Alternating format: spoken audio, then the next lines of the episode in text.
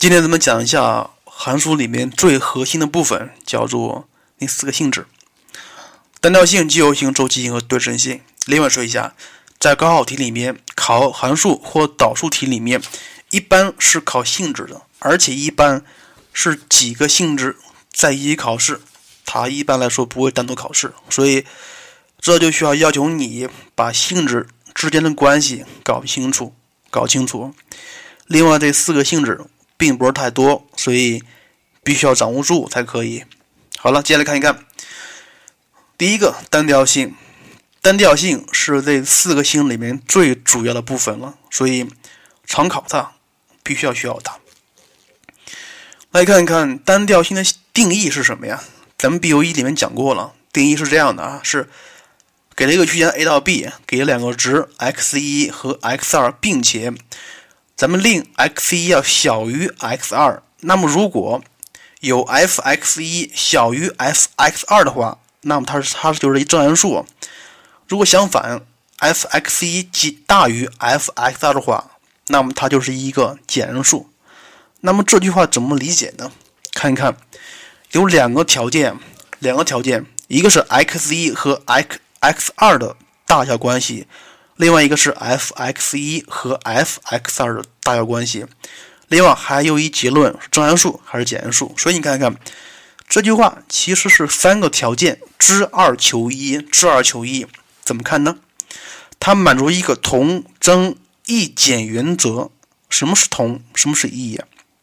看看，如果定义域 x 一和 x 二的大小关系和值域 f x 一和 f x 二的大小关系符号相同的话，那么它就是一正函数；如果符号相反的话，那么它就是一个减数。所以，这两个条件和一个结论，也就是说，知二求一，知二求一。这个就是咱们书本上的定义。另外，关于这个定义，关于这个定义啊，呃，还有其他的两种其他的表示形式。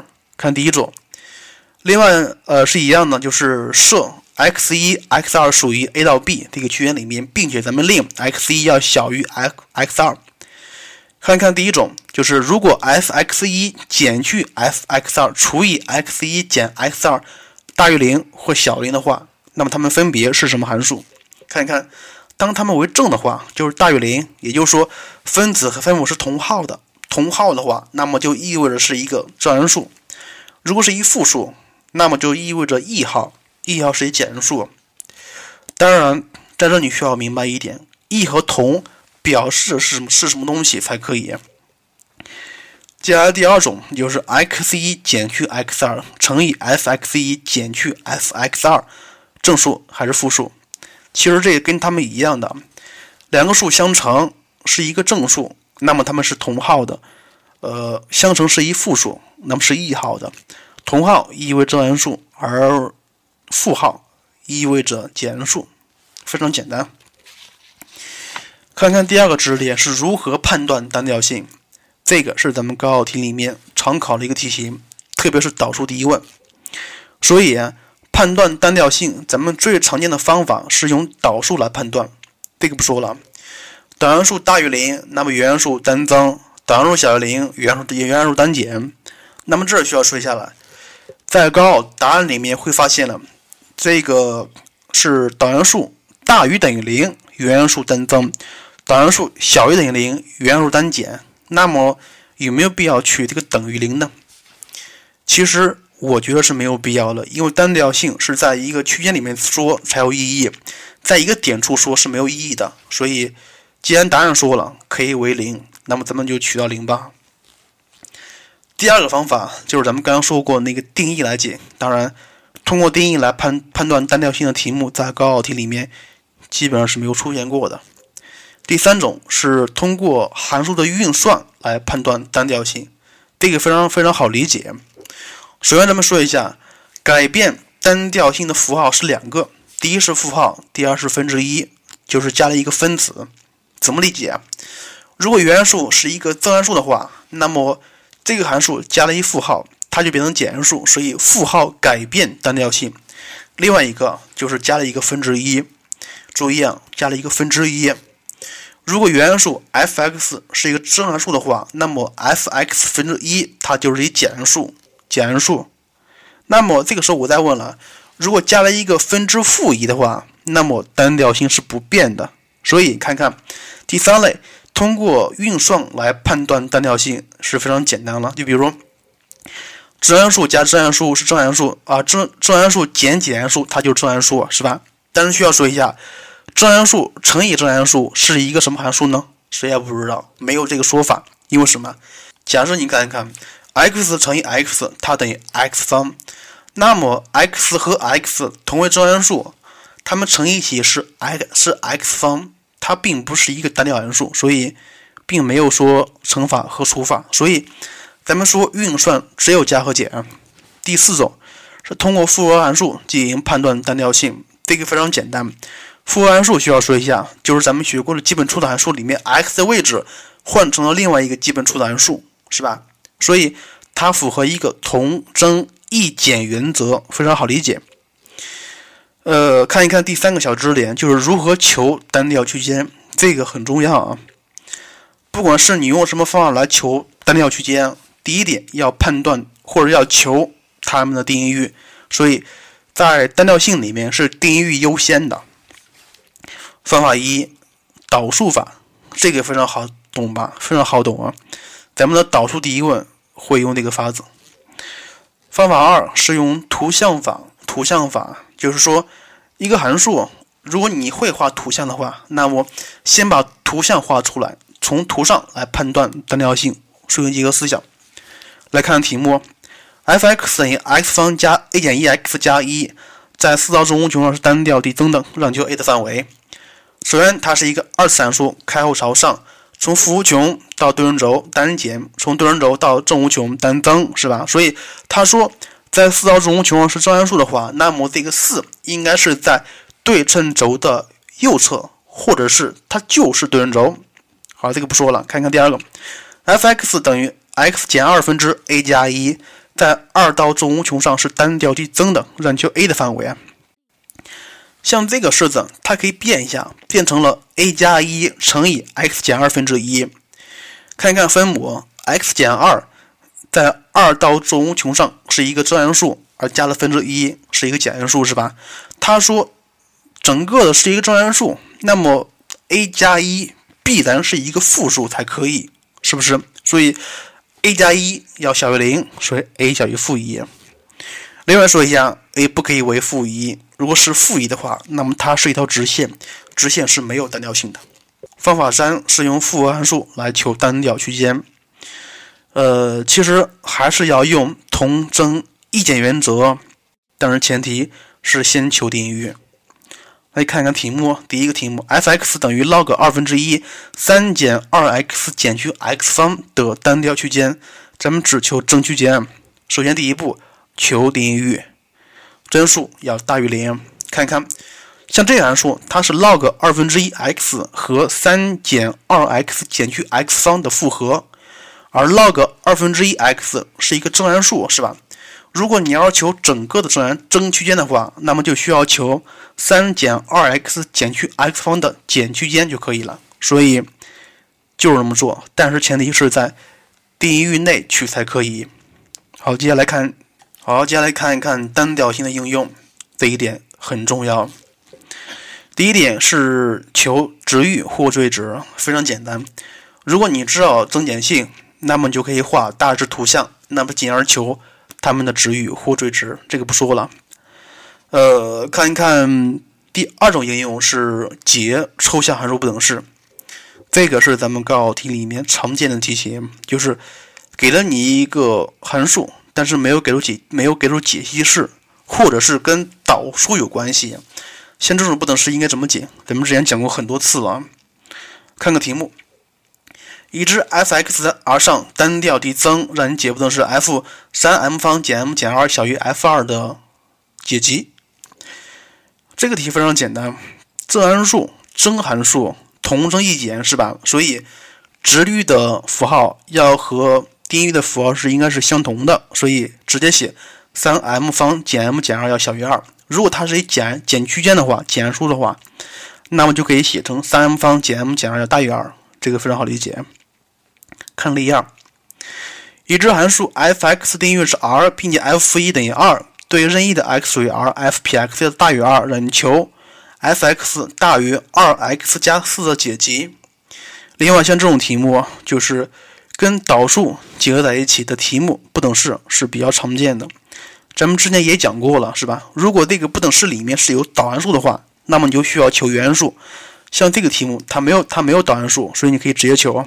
咱们可以把含有未知数的移到一边，把数移到另外一边，它就是 f(x) 减 2x 要大于4，是吧？所以你看一看，如果咱们把左边设为一个新函数 g(x) 的话，也就是 g(x) 等于 f(x) 减 2x。像这个题目，它给了 f 撇 x 要大于2，并且 f 负一等于2，所以。这两个条件是可以可以用得上的。另外，你看一看，如果解 f(x) 要大于 2x 加4呢？那咱们如果把 2x 加4全都移到左边去，它就是 f(x) 减去 2x 减4要大于0，是吧？如果咱们令左边的为一个新函数 g(x) 的话，那么你看看，g(x) 等于 f f(x) 减 2x 减4，所以咱们先求导，就是。g(x) 导数它等于 f 撇 x 减二，哎，它恰好等于零，不是，它恰好要大于零，是不是？所以，那么 g(x) 是一个单调递增的函数，并且咱们把负一带负一往里带一下，g 负一恰好等于零，所以函数 g(x) 是一个单调递增的函数，并且过负一零的一个点，是吧？他说了，让你求大于零的部分，那么就是应该是负一到正无穷，所以像这种题目是。通过一些方法，通过他们通过他给的性质，需要求增减性，然后进而找一些特殊点的位置，然后进而解不等式。这种题目比较常见，也是比较比较简单的题目。设定域在负二到二上的偶函数 f(x) 在区间零到二上是单调递减的。若 f 一减 m 要小于 f(m)，让求实数 m 的取值范围。像这个题。它是单调性和奇偶性相结合的题目。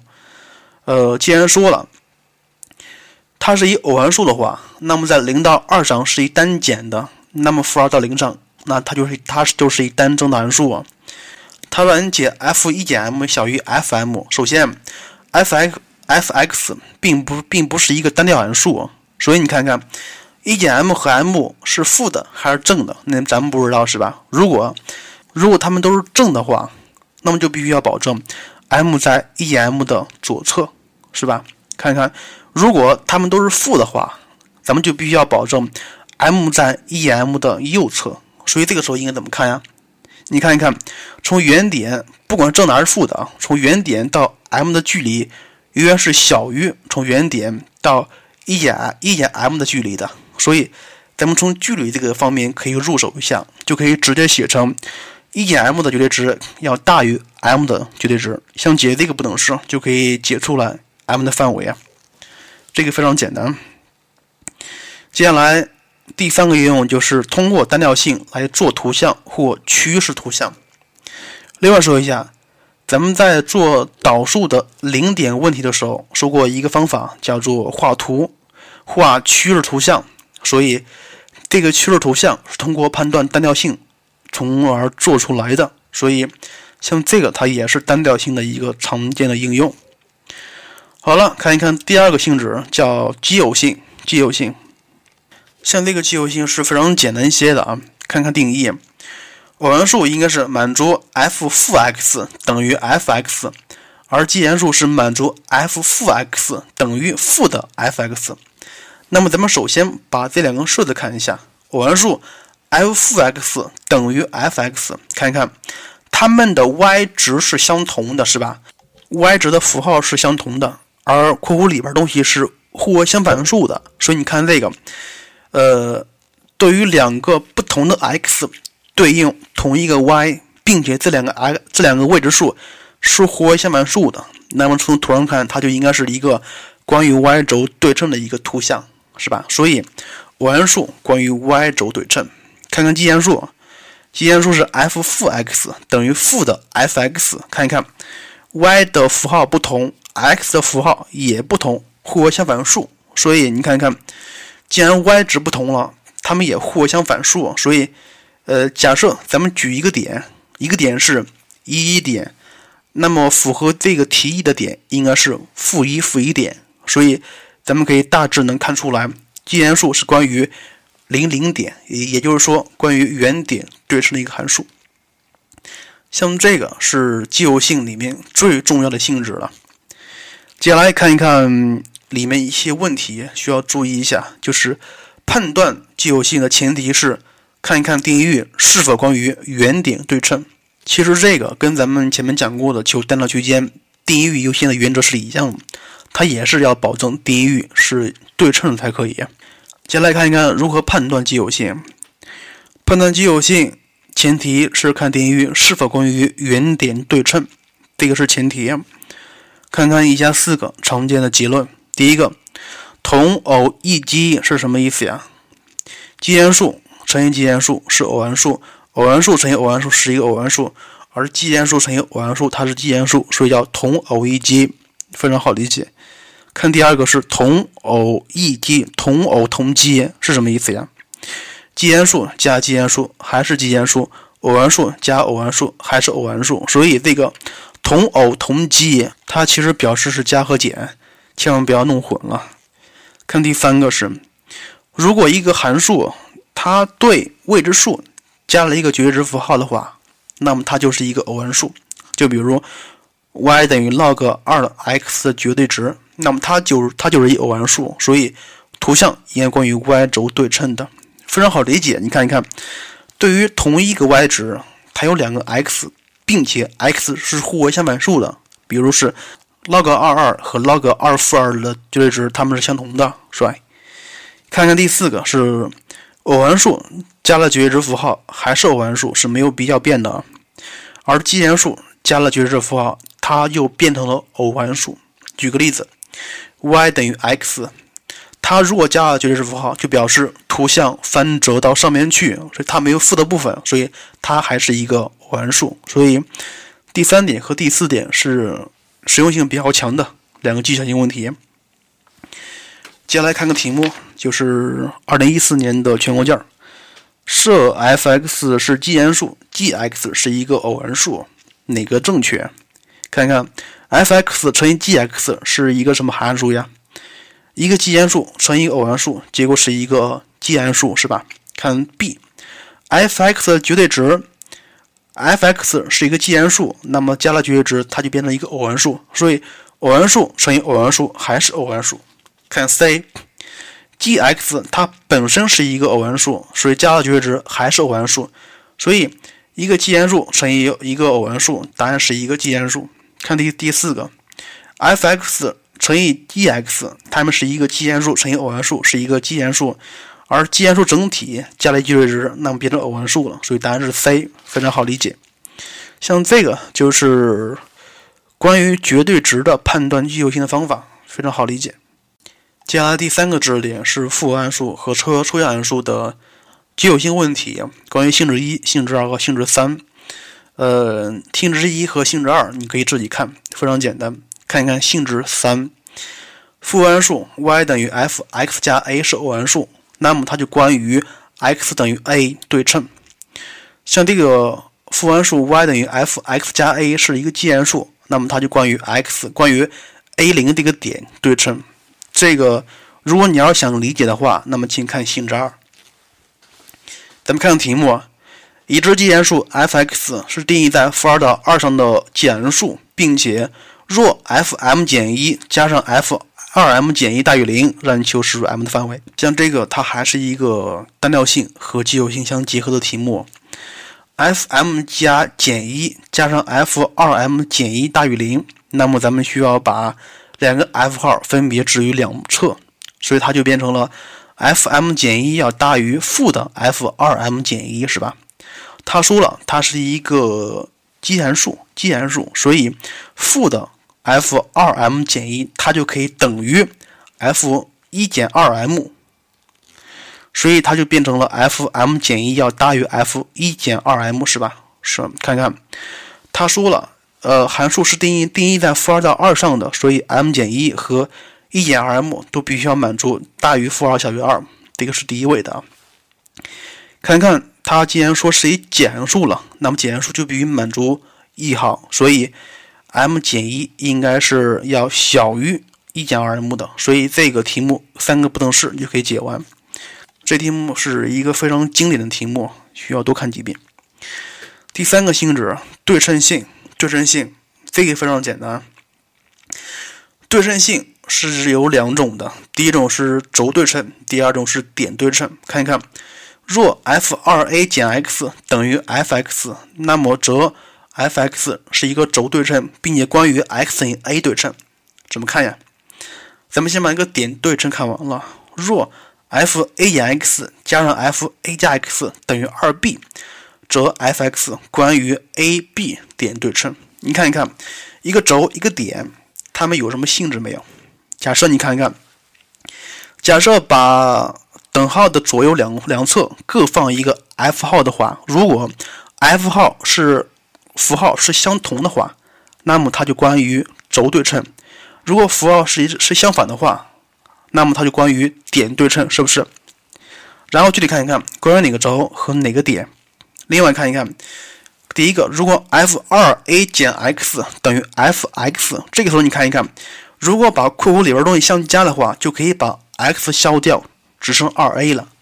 所以它就关于二分之 2a 减 x 加 x 这个轴对称。看第二个，它是一点对称，是吧？那么咱们把 f 号放在一起，它就是 f(a 减 x) 加上 f(a 加 x) 等于 2b。这个时候。a 减 x 加上 a 加 x 加一起，哎，正好把 x 消掉，剩下是 2a 了，是不是？而等号右边是 2b，所以它就关于二分之 2a 和二分之 2b，也也就是说是 a、b 这个点对称。另外说一下，你要看是轴还是点，要看两个 f 号的符号是相同还是相反。另外说一下，这个时候是你需要把等号置于两个 f 号中间使用，这个时候才可以看。另外看一看，它关于哪个点或哪个轴对称，你要看一看能否加一起把 x 消掉。如果不能消掉的话，那么就无法判断出它关于哪个轴或哪个点对称，也无法判断出来它是一个轴对称还是点对称。所以这个是需要多看几遍的。接下来第四个周期性，周期性在高考题里面考的频率是比较的少的，但是也考过。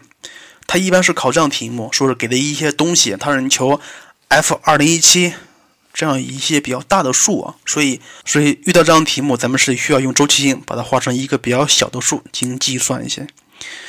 然后关于周期性的性质，包括它们的定义是非常简单的啊，就是若 f(x) 等于 f(x) 加 t，那么 t 就叫做函数的周期，最小正数叫做最小正周期。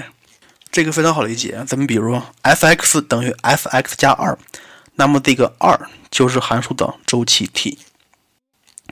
看看这个周期 t 是怎么用啊？就是说，若 t 等于二的话，那么 f 七就等于三倍的周期加一，是吧？所以 f 七就等于 f 一。再看一下，f 八等于四倍的周期加零，所以 f 八等于 f 零。所以你看一看。咱们知道周期，就可以把周期和周期前面的系数直接消掉，这样，像那些比较大的数，就是就是这么得来的。看一看 f 九，如果 t 等于二的话，那么九等于四倍的周期加一，所以 f 九就等于 f 一。所以重点是你需要把它周期和周期的倍数整个的消掉就可以了。然后看一看，就是一些比较常见的结论，就是满足周期性的结论。第一个，若负的 f(x) 等于 f(a 加 x)，那么周期是 2a。第二个，若 f(x 加 a) 等于 f(x 分之一的话，那么周期还是 2a。第三个，若 f(i f(x 加 a) 等于负的 f(x 分之一的话，那么周期还是 2a。另外这三个证明是非常简单的，你可以自你自己在底下证一下。接下来咱们看一个关于周期性的题目，是一个高考题。已知第一在 R 上的函数 f(x) 满足 f(x) 等于负的 f(x) 加二分之三，且 f(1) 等于二，让求 f(2)014 的值。看看，他说了啊，这个 f(x) 等于负的 f(x) 加二分之三，所以咱们知道 t 等于三，是吧？所以你看看 f(2014) 这个2014可以写成六百七十一倍的 t 加上一，是吧？就是说。二零一四等于六百七十一乘以三加一，所以咱们可以把周期和周期的倍数全部消掉，就可以得出来，f 二零一四就等于 f 一等于二，所以做完了，非常简单。像这种题目一般是周期性最最常考的题目，也是非常简单题目。行了，咱们今天是主要讲一讲这四个常见的性质，然后另外说一下，在高考题里面，你需要把这四个性质。灵活的综合应用才可以，千万不要说单独的想某个性质，因为在高考题里面，这四个性质基本上是两个两个考，或者是在一考试的。行了，咱们下一次课是挑选一下一一六年和一五年的高考题，关于函数性质高考题，跟大家讲一下。行了，今天的节目就这样了，再见了。